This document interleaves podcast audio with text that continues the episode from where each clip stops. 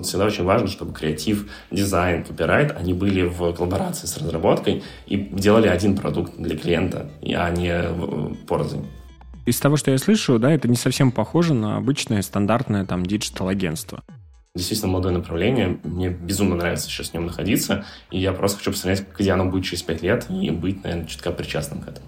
Маркетинг как-то так странно развивается, все появляется там, на Западе, да, все появляется в Америке. Но здесь э, развивается все гораздо быстрее. Брать на себя ответственность, рисковать очень мало людей умеет на рынке. Тут надо всем понять, что инвестиции в ошибки и принятие ошибок – это тоже рост.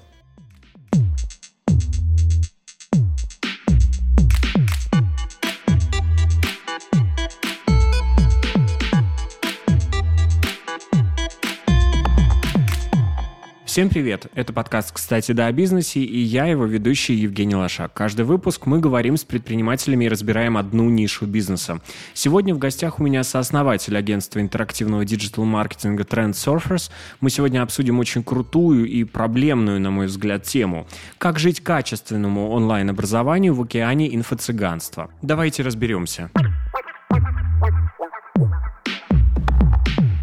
Богдан, привет. Спасибо, что согласился обсудить э, эту острую тему, как мне кажется. Ты как э, сооснователь агентства интерактивного диджитал-маркетинга Trend Surfers и вообще, наверное, э, человек, который понимает в воронках продаж и разбирается и наверняка есть клиенты, которые обращаются регулярно для того, чтобы повысить спрос на то или иное, там, то или иное, тот или иной продукт, и в том числе в сфере образования. Мне кажется, что именно вот инфо-цыганство раскачало все эти воронки продаж, и они гораздо лучше умеют продавать, а, чем любая онлайн-школа сейчас, которая дает реальную пользу во время и после обучения. И мне, если честно, захотелось понять, а как быть вот теперь вот всем этим онлайн-школам, которые только появляются, при этом имеют какую-то экспертизу.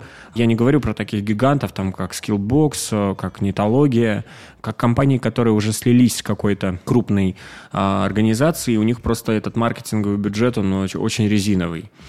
Но как быть э, тем, кто, может быть, является хорошим специалистом и хочет запустить какую-то свою школу и давать какую-то пользу, и ему придется использовать те же самые воронки продаж? А они уже вот у аудитории, которая этим перенасытилась, просто вызывают негативное какое-то отторжение. Да, Жень, привет. Спасибо, что позвал. Во-первых, э, рад пообщаться на темы, которые мы горю. А, наверное, тут стоит не, на несколько этапов это все разделить. Во-первых, это, естественно, про бюджеты, про компании, которые сейчас уже что-то делают. Э, у меня были попытки э, работать по-разному с большими крупным антехом. Я и собеседовался туда на позиции управляющего маркетингом, управляющего SMM. И все, что я изучал, я всегда стараюсь предварительно изучить компанию, я понимал, что они достигли некого пика. И это тоже очень важный момент. То есть э, они выжимают все, что могут из своих каналов, и очень тяжело им э, даются какие-то новые инструменты, потому что, э, как оказалось, бюджеты совсем не резиновые и э, лиды дорожают. Эм, вообще, как бы, от тех поддается очень такой на горячей волне, когда люди что-то нашли для себя релевантное, поняли, что им интересно, например, какое-то почему-то пообучаться, сменить профессию, они быстро это купили, купили это еще в кредит, кредит кредитная организация вообще тех обожают, и все, и забили через неделю, потому что выиграли, потому что мотивация потерялась и так далее.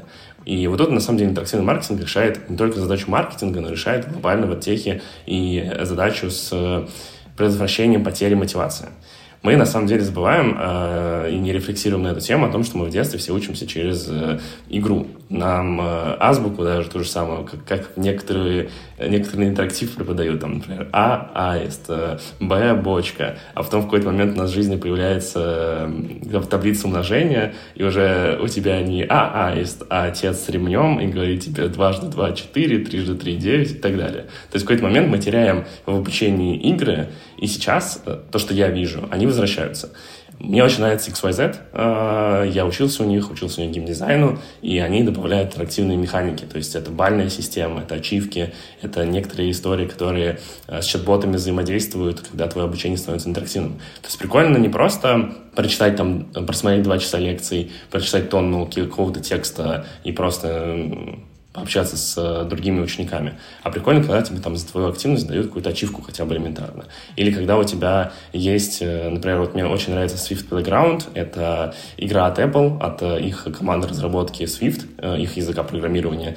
Они сделали полноценную игру для детей или начинающих, где ты в, кодишь у тебя прям проходишь азы программирования языка Swift, и это все в игровой форме. Я ее прошел, очень советую, проходится за два дня, за два вечера, Game of the Year, все дела, и она действительно обучает программированию и показывает его с другой стороны. И мне кажется, сейчас от тех uh, на пороге того, чтобы добавлять все больше интерактивных механик, каких-то инструментов, как раз-таки направленных на поддержание вовлечения своих учеников. Потому что круто, что вы продавали кучу курсов и ты, знаешь, что, курсы продаются еще сверх э, массы. То есть там, как самолеты, когда есть 100 мест, продаются 150, потому что там 50 э, куда-то денутся. С курсами такая же история. И, кажется, что круто, наоборот, долгосрочно играть и выстраивать долгосрочные отношения с учениками, потому что они будут возвращаться к тебе с другими курсами, за повышением квалификации и так далее. А не так, что они купили, посидели неделю, поняли, что им не понравилось, они пошли искать информацию в другом месте. Это есть вот по интерактивным механикам увлечения. Ну, ты знаешь, я немножко... Ты мне немножко на другой вопрос угу. отвечаешь. Ты, мы говорим про как бы качество аудитории уже вовлечения во время образования, а я все-таки, ну, как, так как мы говорим как бы про некую продажу, понятно, угу. что про удержание мы можем сказать тоже позже, но э, вот еще курс никто не купил. И да. э, есть определенные стратегии и воронки продаж э, в маркетинге, которые используются. И на сегодняшний день они все как один, ну, то есть они, они сильно одинаковые все. И в целом это это в принципе нормально. Как нам отличить э, вот, э, качественный продукт э, от продают ли нам условно качество или продают нам просто опять очередной успешный успех, потому что, как правило, разогрев очень долгий идет, и, как правило, есть всегда лицо в онлайн-курсе там или еще кто-то. Вот мы сейчас там делаем образовательный проект, называется «Говорите, вас не слышно». Угу. А, это для предпринимателей, для фаундеров. И мы там а, принципиально выбрали стратегию, что мы не будем строить ее на каких-то инфлюенсерах, и мы не будем строить ее даже а, на а, там, уникальности лекторов. И подбираем ровно тех, кто делает какие-то классные, крутые бизнесы, и вот мы их вытягиваем для того, чтобы они поделились своим опытом. Может быть, это и неправильная стратегия, стратегия. Ну, я вот просто понять не могу, как, как иначе. Да, я на самом деле сбежал немножко вперед э, от твоего вопроса, потому что все равно интерактивный маркетинг не хочет, чтобы он был только к инструментам продаж. Это инструмент все-таки помогающий бизнесу глобально. Если мы говорим с точки зрения продажи курса, тут два поинта. Во-первых, э, что продает и что может помочь продать. Ты правильно сказал по поводу э, человеческого фактора. Мы идем за экспертами. И на самом деле часто контент-маркетинг недооценивает роль SEO в контенте, потому что люди хотят видеть людей, и люди людям продают лучше. Понятно, что можно очень много играть с креативами. Я уже сейчас не вспомню так быстро статью, но я читал про то, какие фишки используют тех в маркетинге, когда, например, предлагали пройти курс и через год начать зарабатывать э, на Porsche, э, продавал и креативы с паршом и с этим курсом продавали меньше, чем курсы, те же самые креативы, тот же самый лайн, но на креативе был уже не Porsche, какая-то там Лада или Кашкай. То есть то, что более приближено к людям, э, более реалистичные, так сказать, обещания, они, опять же, тоже продают лучше. С точки интерактивного маркетинга, если мы на это посмотрим, воронка продаж обычно, ну, вот самая банальная воронка продаж делится всего на три этапа. Это, естественно, первое соприкосновение с релевантной аудиторией, это ее прогрев, это и уже прямая лидогенерация. Естественно, при первом соприкосновении нам нужны как можно более охватные проекты, и здесь интерактивные инструменты позволяют просто выделиться среди а, основного креатива. То есть я как раз-таки начал с того, что а, есть лада и продажи через креатив, продажи через текст, продажи там через блогеров, все классные инструменты, но опять же, креативы уже надоели, баннерная слепота, читабельность текста падает э, с каждым годом, блогеры э, теряют э, доверие, нужно как-то выделяться среди конкурентов, выделяться на рынке. Как можно выделяться с помощью игр? То есть привести аудиторию в какого-то чат-бота, который с ними прокоммуницировать, или дать поиграться в какую-то игру. Мы, например, делали для Skillbox проект э, Разрабозавр, э, где нужно было ну, условно сделать своего Google Dino, это игра, которая появляется в Google при ошибке 404, и чтобы сделать тот же самый проект, его нужно было сперва накодить и кастомизировать потом. И мы тем самым продвигали курсы как раз-таки для новичков по программированию, по геймдизайну в скиллбоксе. И это, опять же, тоже лучше привлекает внимание. А насколько это, ну, усложняет сам... Э, просто это лид-генерация, понимаешь, усложняется за счет интерактива. Угу. Если ты заставляешь на первом этапе там человека что-то сделать, с одной стороны, это отметает сразу тех, кто в принципе ничего не готов делать, и они как бы тебе в принципе не нужны, они зарегистрируются на вебинар на какой-нибудь, и э, дальше точно не будут ничего оплачивать. Получается, увеличивается чек на привлечение или да? Мы повышаем количество... Ну, естественно, чек увеличится, потому что разработать креатив, э, написать ему текст — это одно, и попромить его, а сделать полноценную игру и попромить ее на тот же бюджет, у тебя, естественно, цена лида увеличится. Но мы смотрим на процент конверсии. То есть, когда мы делаем креативы, мы также разрабатываем просто контент-маркетинг. А когда мы пробуем креативы самые классные, которые нам очень нравятся, которые мы накреативили, которые с клиентом а, обсудили, они супер попадают в целевую аудиторию, они нам дают там 0,4-0,7% конверсии.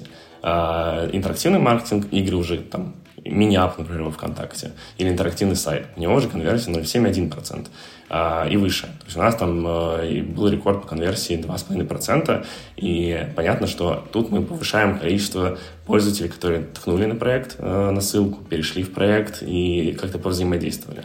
И из всех людей, которые перешли в наши проекты по нашему бенчмарку внутреннему, 40% доходит до конца, то есть совершает какое-то последнее целевое действие. Если это интерактивный какой-нибудь, э, точнее, если это курс, то они как минимум форму заявки оставили на этот курс, чтобы потом э, поучаствовать в розыгрыше призов, что-то получить э, долгосрочную скидку на этот курс и так далее и тому подобное. По поводу, например, там, э, скиллбокса мы, естественно, окупались. А сколько стоит вот примерно такая компания? Сколько она будет стоить для тех э, компаний, которые продают курсы? Потянет ли условно какая-то небольшая школа, у которой нет таких бюджетов, там, как у скиллбокса? Мы советуем не гнаться за сразу большими играми, интерактивными проектами, где нужно прям полноценную игру делать. Есть очень много крутых инструментов, которые стоят дешево. Это чат-боты, это динамические обложки, динамические посты. То есть это какие-то инструменты, которые хорошо работают на, второй, на втором этапе воронки продаж. Как раз давай про него, наверное, тоже сейчас сразу расскажу.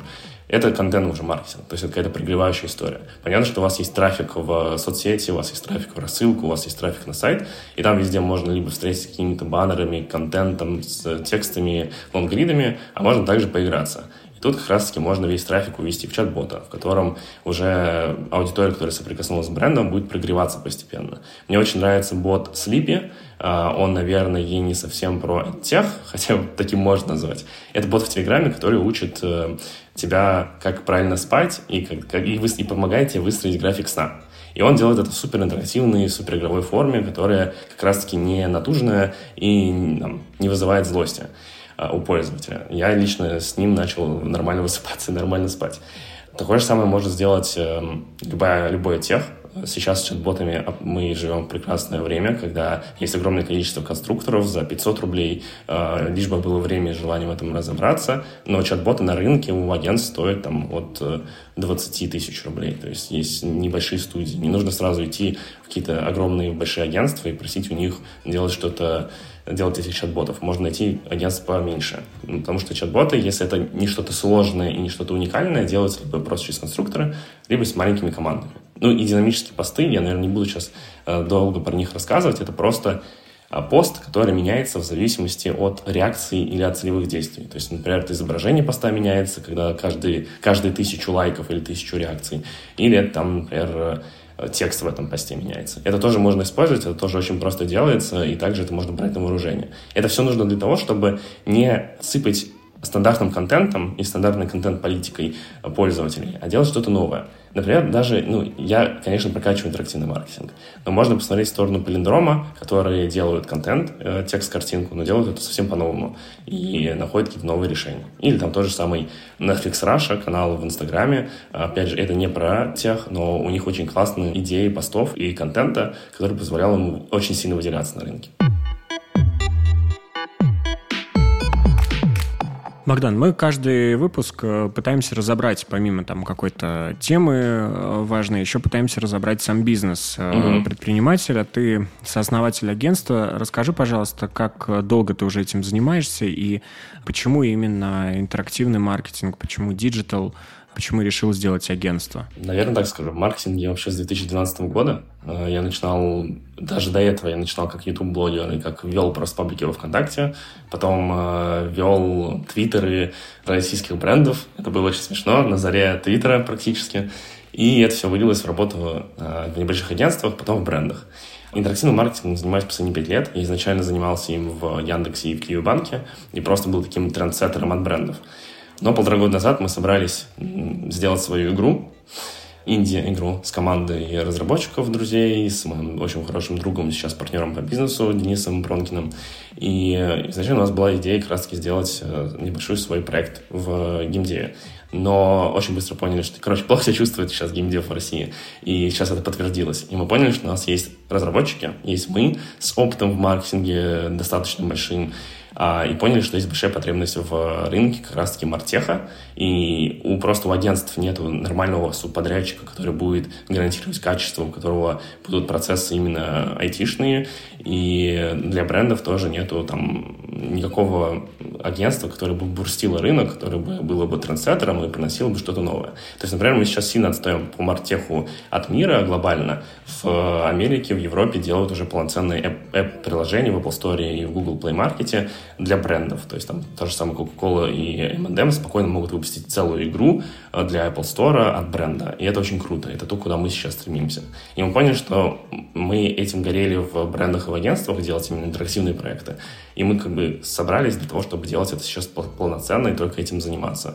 И это то, что нас прям сильно э, сжигает глаза, потому что несмотря на, на то, что сейчас на рынке идет спад, а рост мартех и рост вообще интерактивного маркетинга, наоборот, идет в плюс. И направление тоже выбрано стратегически, не прогадали.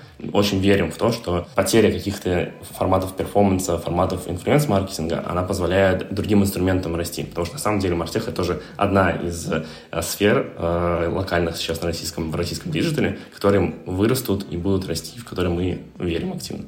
Нам полтора года. Да, вот я хотел как раз спросить, сколько вам? Вам полтора года.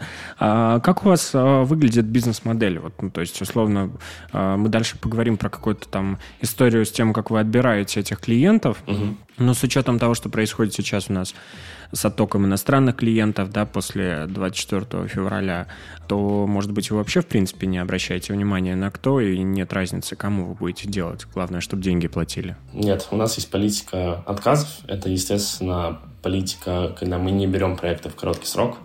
К сожалению, мы не дизайн, не креативное агентство, которое может 100 э, картинок сделать одним человеком за две недели или там 10 за день.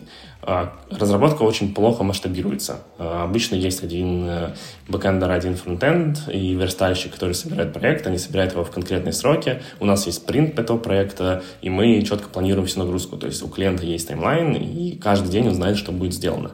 Если сроки двигаются, понятно, мы а, как-то это корректируем, где-то перед что-то двигаем, но всегда это очень большая боль, и мы очень сильно бдим за разработку. Потому что если у нас там, например, не будет достаточного времени для Q&A, то есть для теста проекта, мы можем не словить критические баги и выпустить проект э, с критическими багами.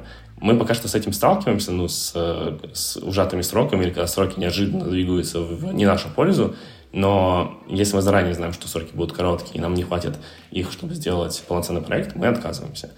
И э, это такой очень... Да, Богдан, э, я просто не совсем... Э, из того, что я слышу, да, это не совсем похоже на обычное стандартное там диджитал-агентство. Ты апеллируешь э, словами, которые все-таки имеют отношение к какой-то айтишной компании, угу. которая занимается разработкой, у них есть там MVP, на которые, которые они разрабатывают и прочее. А, и это похоже как бы на это. Но они никогда не, не отвечают за конечный результат. Вот мы сколько там не разрабатываем каких-то сайтов, еще что-то, а, никто не, не думает о том, будет это потом продаваться, будет это востребовано. Вы, получается, как э, агентство в этом и уникальны, что вы, когда что-то будете разрабатывать, вы это будете делать непосредственно уже понимая, что вы дальше будете тратить эти маркетинговые бюджеты. То есть вы не то, чтобы там к вам пришли, разработали, и потом вы эту игру там отдали, а они сами там каким-то образом это настраивают на таргет и прочее. Нет, конечно, в этом есть уникальность в том, что мы приносим стандартный IT в креатив. И это всегда... Моя бы личная боль была, когда я работал в больших компаниях, отдел маркетинга и креатива жил всегда в, как будто порознь с продуктом. И как будто эти две э, составляющих особо не коммуницировали и не синхронизировались. Я это делал на стороне брендов, я это делаю сейчас глобально на рынке, потому что, э, например, нет понимания о том, как, опять же, те же самые интерактивные механики встраиваются в маркетинговые, там, продуктовые релизы, где они помогают воронкам продаж. То есть обычно, ну, чаще всего это делается просто, о, что-то прикольное, о, мы прочитали об этом на составе, о, круто, мы тоже теперь хотим игру Runner, мы хотим тест э, интерактивный, сделать нам то же самое. Мы хотим просто тоже кейс на составе, мы тоже хотим в пиаре пошуметь. Но эти инструменты отлично работают в маркетинге, отлично э, стимулируют, оптимизируют воронки продаж, но еще круче, они работают и в продукте. То есть, например, можно зайти в, если не ошибаюсь, в МТС или в Билайн. У них есть мини-игры, Тинькофф часто делает инап э, целые проекты, у Сбербанка есть мини-игры, и это там дальше только будет развиваться. То есть, когда нужно агентство, которое специализируется на непосредственно каких-то интерактивах, и которым не, не страшно отдать какую-то сложную историю с интеграцией внутрь э, мобильного приложения, внутрь сайта, потому что пользовательские данные. И мы как раз-таки сейчас делаем акцент вот на таких сложных историях. То есть, когда нам нужно э, интегрироваться с э, формой авторизации бренда, когда нам нужно их пользовательские данные всячески оберегать и хранить, чтобы они никуда не слились, когда нам нужно очень аккуратно все данные, которые мы получаем от пользователей, передавать обратно и также следить за тем, чтобы было все безопасно. Особенно сейчас, когда каждую неделю есть новость о том, что где-то что-то слили, мы опять же, очень сильно на этом акцент делаем. И я понимаю, э, понимаю, что это очень сильно не похоже на стандартное креативное агентство, но нам приходится думать и как стандартным креативным. Э, агентством. Например, даже с точки зрения дизайна, не каждый нарисованный в фигме дизайн можно сверстать и превратить в интерактивный сайт. То есть вы, креативное, там, не знаю, какое-нибудь э, коммуникационное агентство и там брендинговое агентство можно сделать сайт, верстку, э, все это собрать и сделать классно, но как только там появляется какая-нибудь механика игры, там, попинать мяч или гоночки, это сразу ломает все. И это тоже очень важно, чтобы дизайн и разработка жили воедино, и креатив вообще глобально, и чтобы никто не напридумывал чего-то такого, что нельзя реализовать.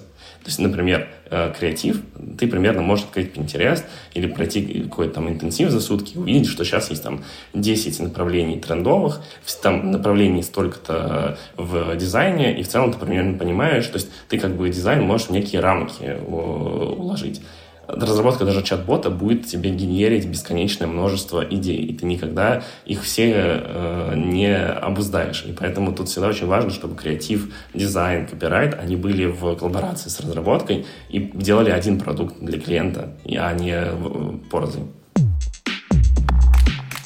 Ну и, конечно, подписывайтесь на наш подкаст на той платформе, на которой вы нас слушаете. Таким образом мы сможем делать больше интересных интервью и больше разборов. И заходите на сайт, кстати, да.ру для того, чтобы читать текстовые версии подкаста.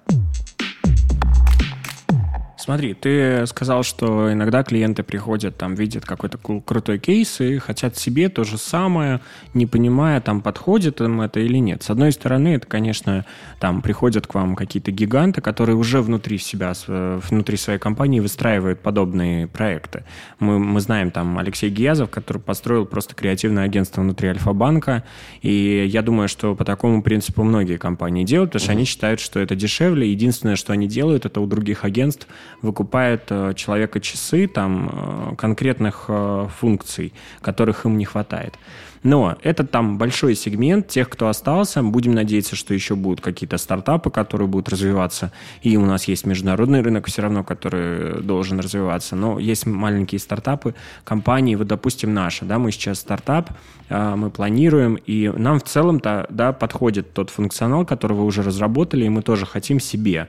Понимая, что у нас уже есть наша какая-то аудитория, мы ее таким образом в том числе и греть хотим, и, э, и нам нравится этот продукт. Почему не сделать э, такой же B2B-шный продукт, знаешь, как Tildet. Я подписку плачу и там делаю столько лендингов, сколько мне надо. А, и всегда могу это интегрировать в свой проект и сделать уникальным. То же самое как бы с вот теми проектами, которые вы разрабатываете.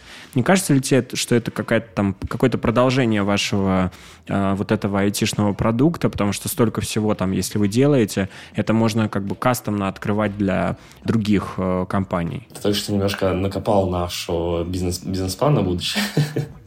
Что ж, придется тебе подтвердить коротко. Да, мы планируем про это, потому что мы делаем уже наработки. И наработки нам помогают, естественно, оптимизировать также нашу разработку, делать проекты быстрее и просто не париться за какие-то элементы. Понимать, понятно, что каждый проект уникален, и наработку прям один в один не сделать. У нас очень редко бывает, когда к нам приходят с задачей, и у нас уже есть прям полноценно хотя бы готовый бэкэнд, и мы можем его просто перенести с одного проекта на другой, там, легонечко интегрировать с фронтом. Мы видели проекты, где были конструкторы э, игр, Пока что они нам кажутся сырыми. Мы бы хотели сделать какой-то действительно коробочный продукт в будущем, который бы могли продавать э, для брендов или для каких-то фрилансеров, скорее для фрилансеров, которые могли бы напрямую работать с брендами. То есть, условно, есть задача сделать там э, интерактивный сайт, э, с игровой механикой. Это можно нанять не агентство под это дело, можно нанять какого-то условно разработчика-фрилансера, который просто с помощью нашего решения это соберет. Или там, если вы понимаете, что у вас очень много таких запросов в маркетинге, в креативе, чтобы это делал сотрудник внутри. Понятно, что сейчас это делать сложно, очень сложно. Мы даже просто выписывали на листочке, что мы хотели от хотя бы интерактивных сайтов, и список можно бесконечно продолжать. Это проблема в том, что вот такого масштаба, как э, учесть все пожелания, невозможно. У Тильды, у той же, есть просто стандартные основные блоки, но есть также блоки, которые ты просто можешь сам интегрировать там с помощью кода. И то есть Тильда и WordPress — это такие истории, э, вроде бы э, уже готовые решения. Но... Ну, это как фронтенд просто, который у тебя выходит. Да, да. Ты можешь туда все что угодно навертеть. Да, есть еще, ну, это фронт как раз-таки вот про Тильду, то, что мы видим. А есть еще бэкэнд часть, там серверная. То есть, условно, например, Дали, который делает генерацию картинок, а, условно простые решения этого дали, даже первая версия, ее можно на сервере как-то интегрировать с вашим проектом. То есть, например, пользователи присылают фотки, вы их объединяете в один коллажик, вы даете обратно в пользователю. И это вот эта серверная часть, на сервере тоже можно делать огромное количество инструментов и всего. Под это тоже нужен некий конструктор. Единственное, наверное, кто сделали что-то похожее, это Unity, но они сделали свой движок, и, по сути, Unity — это вот как раз-таки это та самая песочница, которая просто дает возможность разрабатывать игры. И, наверное, не уверен, что мы придем прямо к конструктору в виде э, тильды, простого, понятного, или какого-то ноу-код решения. Возможно, мы придем просто к игровому движку, который будет не для разработчиков инди-игр и не для разработчиков там, игр на PlayStation и Xbox, а для маркетинга и креатива, то есть в каком-то более просто понятном варианте. Я еще раз, повторюсь, это действительно молодое направление, мне безумно нравится сейчас в нем находиться, и я просто хочу посмотреть, где оно будет через пять лет, и быть, наверное, чутка причастным к этому. Скажи, вот, э, а как все-таки выстраивается экономика и юнит-экономика как бы самого проекта, самого агентства? Получается, вы находитесь в B2B э, с ниши, uh-huh. да? У вас ваши клиенты это исключительно другие компании, которые хотят что-то сделать для пользователей.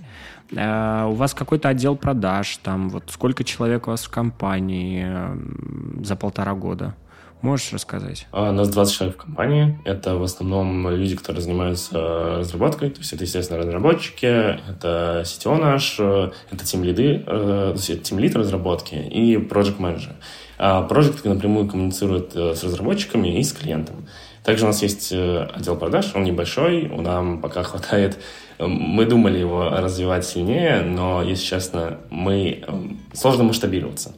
Это одна из э, проблем, как раз-таки, которую мы сейчас решаем, потому что креативщиков дизайнеров можно найти на рынке много, а, и мы в целом их э, активно привлекаем. Копирайтеров тоже в целом э, пишут многие. А вот с разработкой тут одна история. У каждый разработчик пишет на своем стаке, на своем языке. Написать и сделать интерактивный сайт или сделать игру можно разными путями, разными языками. Мы для себя определили, что это Node.js и TypeScript, и мы собираем команду под этот язык. А, возможно, мы хотим еще там Python развивать. Но мы не можем там C-Sharp брать. А, я понимаю, что я сыплю опять с какими-то терминами. Я условно говорю про то, что есть энное количество да. языков программирования. Мы... Будем надеяться, что люди, которые будут слушать... Простите, пожалуйста. Будут использовать Google. я, если коротко, есть просто энное количество языков программирования, мы сконцентрировались там на условно двух, и команду собираем под эти два, потому что мы не можем команду разношерстную собирать. Они все живут в одном процессе, и также Team Lead, он также эксперт одного конкретного языка, и он над всеми блюдит. То есть он может пойти в любой проект, посмотреть, как, насколько там все качественно сделано, ребята могут подхватывать друг друга, если это нужно, и мы все там в одном GitHub живем. Понятно, что если какой-то, наверное, будет чувак, который пишет нам на C-Sharp, он нам никуда совсем. И найти разработчиков, которые умеют писать на хорошо на этом языке, одна задача. Второй момент – найти разработчиков, которые либо хотят делать интерактивные проекты в маркетинге, либо у них есть опыт. Опыт – это вообще отдельная история, практически таких уже нет. То есть нам приходится инвестировать еще довольно большое количество времени, чтобы разработчика даже медла на Node.js погрузить наши процессы и воспитать его, вырастить его в человека, который, которому можем коммерческий проект отдавать. Я надеюсь, все-таки у нас, нас будут слушать э, предприниматели, и э, твоя аудитория, э, ты обязательно, надеюсь, поделишься подкастом. Но, знаешь, сейчас ты говоришь про все эти питоны и прочее, все эти языки, и я вспоминаю видео, которое разлетелось на мемы, где один стример, блогер там подключал различных предпринимателей, насколько я понимаю, и вот девушка подключилась к нему, и он, и он говорит, чем вы занимаетесь? Она говорит, у меня вообще-то есть свое приложение. Он говорит, о, так здорово, у вас приложение, на каком языке вы его пишете? Она говорит, в смысле, на каком языке? На английском. Примерно, э, я думаю, что это так же у нас сейчас. Ну, я тоже не, не особо в курсе всех этих языков. Прикольно, на самом деле, что вы строите IT-компанию, Потому что, как, кстати, после 24 февраля огромное количество программистов э, решили уехать э, жить в другие страны и, наверное, все-таки получать тоже уже как-то в долларах, в евро.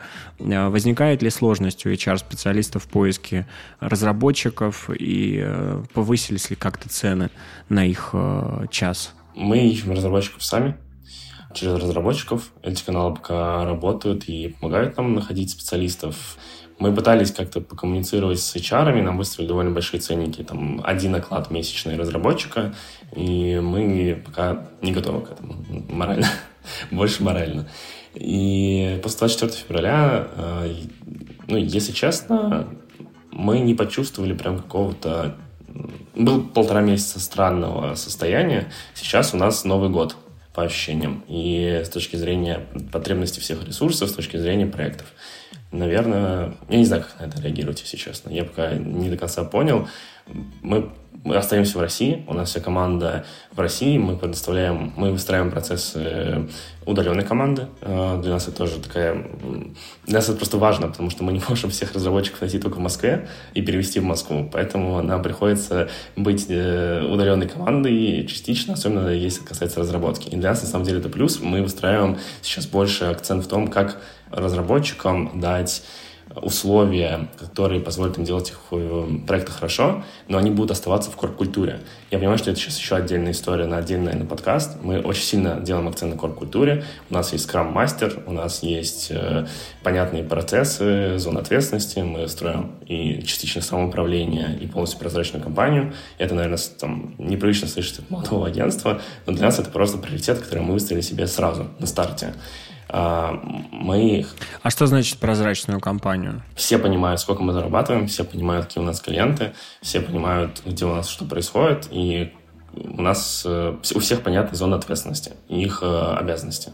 И у нас просто как бы это все контролируется, есть тайминги, там, лайны. А каждый знает, что ему делать, каждый знает, куда пойти, и каждый знает цели компании глобально. И как, и как его конкретная работа, даже если он занимается бэк-офисом, помогает достичь цели компании. То есть у вас это все прям удалось вам выстроить э, за полтора года онлайн? А насколько большая у вас текучка за это время произошла? То есть это люди, которые уже там полтора года работают с самого начала или они меняются? У нас работает половина сейчас э, с нами прям почти, почти с самого начала, то есть они там собрались в... Ну, у нас был костяк команды, с которой мы начали работать, эм, и в течение двух месяцев еще несколько человек присоединилось, вот с ними мы работаем прям с самого начала. Сейчас мы выросли, постепенно подключаются, подключаются люди. А вот у нас недавно пришел тоже бэкэндер эм, в команду, планируем надолго работать. У нас никто не ушел.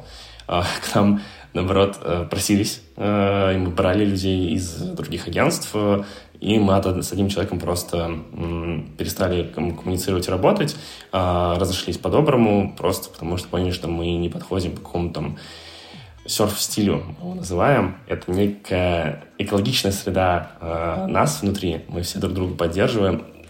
Я, наверное, коротко расскажу про это, пока есть время. Мы считаем, что когда ты идешь к клиенту, у тебя есть некая агрессия всегда, и это такое неприятное место, это как идти в школу. И важно, чтобы со школы ты приходил домой или в агентство, и ты чувствовал, что там тебя без, эм, безогранично поддержат, примут, будут любить, и не будут тебя там еще токсичить и э, доставать. И для нас это очень важно сохранить вот эту экологичную э, пространство внутри компании. Уже сейчас.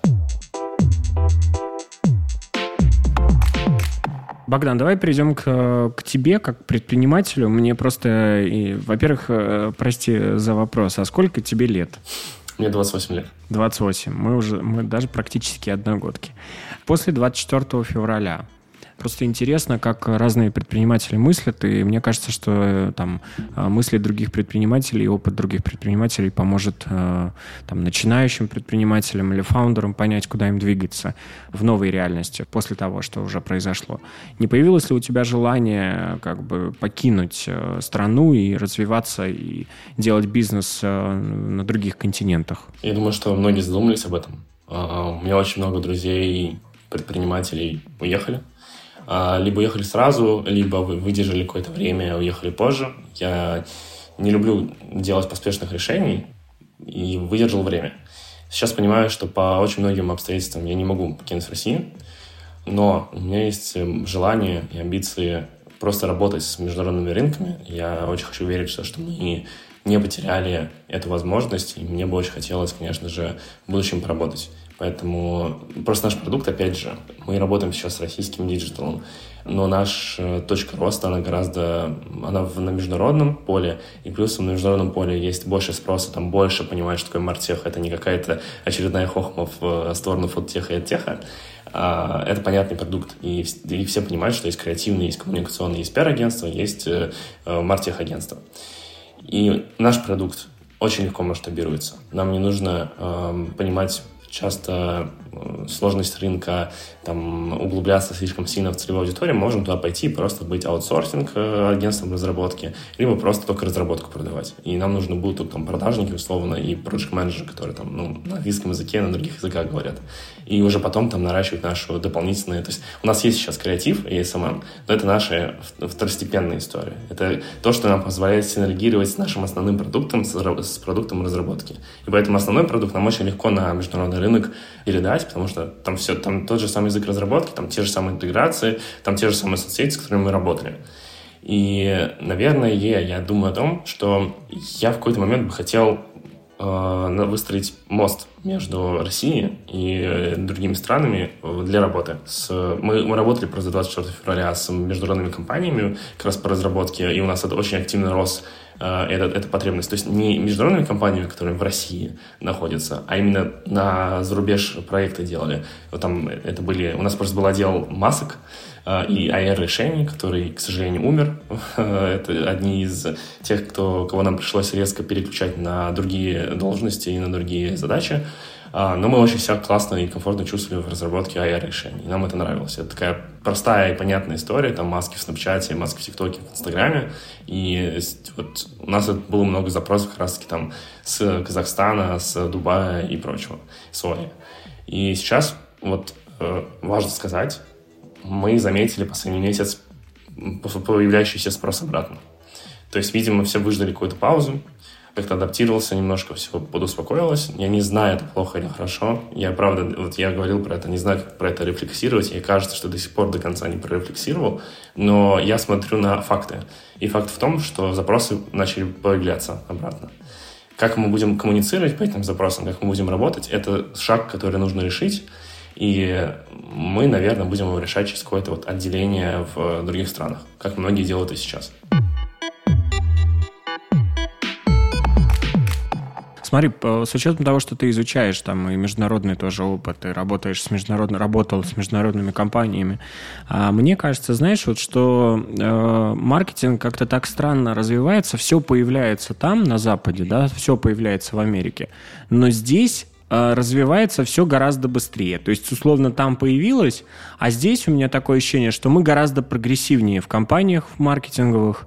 Мы гораздо, да, безусловно, у нас меньше бюджеты. То есть, условно, мы не говорим про медийные компании, про гигантские там бюджеты Кока-Колы, там еще что-то, которые могут завирусить видео буквально вот так вот за один день. Угу. Нет, я не про это. Я про именно такие локальные какие-то маркетинговые компании, которые вот взять даже э, тех, э, тех, которые позволяют который сейчас там у нас вот разросся до таких э, масштабов которые у нас э, там уже не при университетах, а просто стартапы, которые запускаются и становятся популярными. Там у них больше это популярно при университетах, передавать этот какой-то опыт и делать эти э, онлайн-платформы.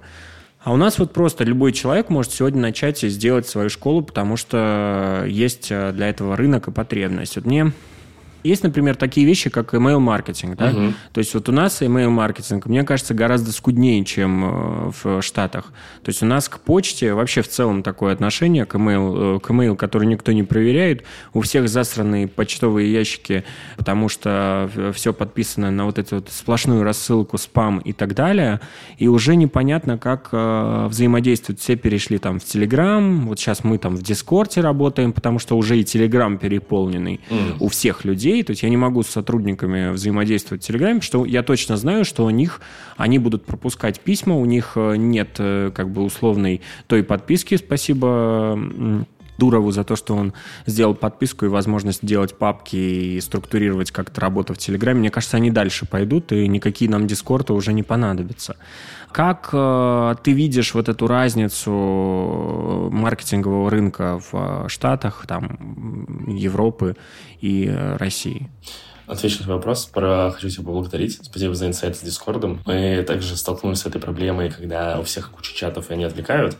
Мы пробовали E-Track, Jira и так далее, э, Trello, э, но это все не для разработчиков немножко. Точнее, как Jira и E-Track для разработчиков, но э, он плох там с project менеджерами И мы не нашли пока какого-то супер уникального, что ли, инструмента, который, или мы плохо его внедрили, который нам помог бы уйти из Телеграма от отвлекающих вещей и сконцентрироваться больше на работе.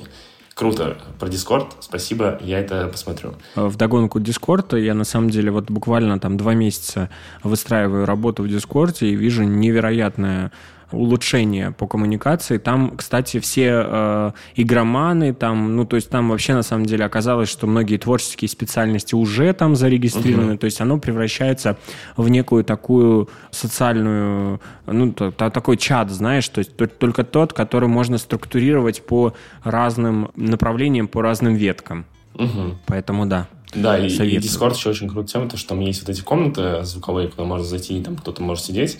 Мы, на самом деле, что-то подобное делали и делаем через э, Google Meets, э, через Zoom. Это какие-то ссылки, куда можно зайти, и там будут сидеть люди, кто-то работает из команды. Потому что это, опять же, наша такая важная история про и корп-культуру, и про работу удаленки, чтобы можно было small talk вернуть. И мы вот это решаем через какие-то Zoom-ссылки, через встречи неформальные, просто посидеть, поговорить что-то. Классный инсайт, спасибо тебе за Дискорд, я реально к нему вернусь. Поможешь, пожалуйста? А там вообще никакой ссылки не надо, просто нажал на кнопку и все. Да, не, я помню, ну, в смысле, там по, по Fortnite, по Dota, да, это я все прекрасно помню по NFT коллекциям. Могу тебя попросить еще раз прям консолидированный вопрос напомнить, э, чтобы я сейчас точно не потерялся. В чем отличие рынков и почему, как тебе кажется, и подтверди, если ты тоже так считаешь, может быть, это не так, а в чем отличие маркетинга и почему кажется, что они там сильно прогрессивнее, но в то же время вот у меня вот последнее время такое ощущение, что э, у нас это все гораздо лучше. Я смотрю зарубежные кейсы, и я сейчас говорю не, не о дизайне, а я говорю именно о том, как они э, преподносят. Может быть, это связано как-то с тем, что у нас разная аудитория и психология, В чем отличие рынков? Тут надо смотреть ну, на вещи, на которые ты смотришь, на которые ты фокусируешься. Понятно, что российский диджитал и реклама, которая делается на тебя, она будет лучше, чем реклама, которая делается на другие рынки, потому что у тебя другие интересы, у тебя э, другой бэкграунд совсем, у тебя другой, другой бэкграунд твоей страны, и это очень сильная разница. То есть тебе будет казаться кринжем индийская реклама, японская, и там ты не будешь понимать каких-то тонкостей американского рынка или не выкупать отсылки. Это тоже очень важно. И из-за этого часто кажется, что наша реклама там супер круче. Но факт в том, что наша реклама и то, что мы делаем в российском диджитале, действительно сильно лучше. У нас есть наш чайник, в кавычках, это email-маркетинг, просто он не прижился. У нас нет культуры чтения писем такой, как она в Америке, потому что там они к этому привыкли гораздо раньше. И у них до сих пор есть история с тем, что они утром открывают почтовый ящик и проходятся по всем письмам. Мы действительно стараемся в мессенджере больше коммуницировать, ищем другие способы для взаимодействия. Почта всегда такое, типа, блин, надо на почте кому-то отвечать. О, ужас. И многие там зумеры, миллениалы вообще почту боятся как э, огня. Мы какой-то момент забрали себе продакшн видео, и здесь его взвели в абсолют, э, начали фанатеть, и, на, и многие наши специалисты уехали обратно за рубеж, и там делают одни из лучших роликов. И снимают для Kanye West клипы, э, и снимают самые крутые рекламные ролики и так далее. Мы забрали э, контент-маркетинг, который за рубежом немножко умер и сейчас воскрешается. Здесь довели, его до абсолюта и делаем один из лучших SMM, один из лучших контент-маркетингов. А, работаю с блогерами. У нас прекрасно сейчас ее э, все качают. Э, Эльф торговцу спасибо. Все просто ну, инфлюенс-маркетингу показываем как надо. Понятно, что там бюджета больше, компании сложнее за рубежом, нам пока есть куда расти. Мы, если честно, упираемся очень часто просто в бюджет. То есть, например, сейчас есть эра метаверса эра всяких проектов в Роблоксе, в Sandbox, в коллаборации с Fortnite огромные, NFT-проекты. Мы стремимся в Web 3.0 разработку. Опять отдельная история для отдельного э, подкаста. И у нас нет на это денег. То есть, например, разработка метаверс проекта сейчас начинается там коммерческая в России вот там 5 миллионов рублей. Это что-то такое более-менее то, что хотя бы не стыдно показать. На это не все готовы, не у всех есть такие деньги. Плюс это еще нужно понять, как это монетизировать, как это правильно оценить, как, где это, как это будет работать в маркетинге. То есть обычно это выкладывают просто как э, пиар-кейс. За рубежом, естественно, цены выше, но и позволить себе это могут больше компаний. И э, там очень сильно развивается рынок, потому что в это инвестируют. Скорее всего, мы просто ждем тренда, э, мы смотрим на кейсы зарубежные и начинаем их здесь повторять. У нас в чем еще есть прикол? Мы очень много конвейерно прорабатываем. У нас, э, например, выстреливает какие-нибудь там чат-боты, весь рынок делает их за первое полугодие, просто к Новому году их огромное количество. У нас на чат-ботах резко выстраиваются специалисты, фрилансеры, все на них тренируются, огромное количество э, опыта. Мы просто делаем идеальных чат-ботов, и весь рынок знает, как это делать. Там, не знаю, выстреливают адвент-календари, интерактивный сайт, их все прорабатывают, их все куча делают. На зарубежном рынке такого вот концент... такой концентрации на одну историю нет. И поэтому, наверное, мы, мы просто как-то так получилось, что мы видим что-то всем рынком, на это гиперфиксируемся СДВГшно, начинаем это супер все активно прорабатывать, доводим до идеала, смотрим на ошибки друг друга, не повторяем их, и мы выдаем просто супер качественный продукт. Что это? Наша самобытность такая маркетинговая, наша уникальная особенность, или просто потому что мы не так часто порождаем какие-то тренды сами. И мы просто пытаемся сохранить наши бюджеты, пытаемся избежать рисков, потому что, ну, все, все, с кем я работаю, там, с брендами, ну, большинство, наверное, уж так скажу, большинство, с кем я работаю, всегда пытаются пойти путем наименьшего риска. И быть трендсеттером, брать на себя ответственность, рисковать, очень мало людей умеет на рынке. И это, опять же, просто из-за плотности нашего рынка. За рубежом, естественно, таких людей просто, просто больше. Кто пойдет, не знаю, в с Coca-Cola, сделает там супер проект. Кто Kanye West сделает 3D-коллекцию диджитал одежды и сделает под это какую-то безумную игру. Кто, я не знаю, там в Fortnite сделает огромный э, просто ток-шоу, концерт, и будет это стримить. Кто куда-то спустит огромное количество денег, но получит от этого просто только пиар-value. Эксперименты нужны. Вот нам реально не хватает просто элементарно огромного количества экспериментов и людей, которые будут только, и компаний, которые будут постоянно экспериментировать. Ошибки тут, их очень много. Очень много проектов, которые будут либо в стол, либо не выстрелят, либо не дадут э, бизнес-эффекта. Но без этих инвестиций мы не будем двигать наш диджитал, маркетинг в России э, совсем. Поэтому тут надо всем понять, что инвестиции в ошибки и принятие ошибок – это тоже рост. Только рост всего глобального рынка. Спасибо большое, Богдан. Это было очень интересно, и мне кажется, что люди должны э, как-то немножко хотя бы какое-то представление о том, что такое диджитал-агентство, сложить э, в своей голове после этого выпуска. А, ну а маркетинг, мне кажется, это такая безумно огромная тема, которую просто за один э, час э, обсудить нельзя.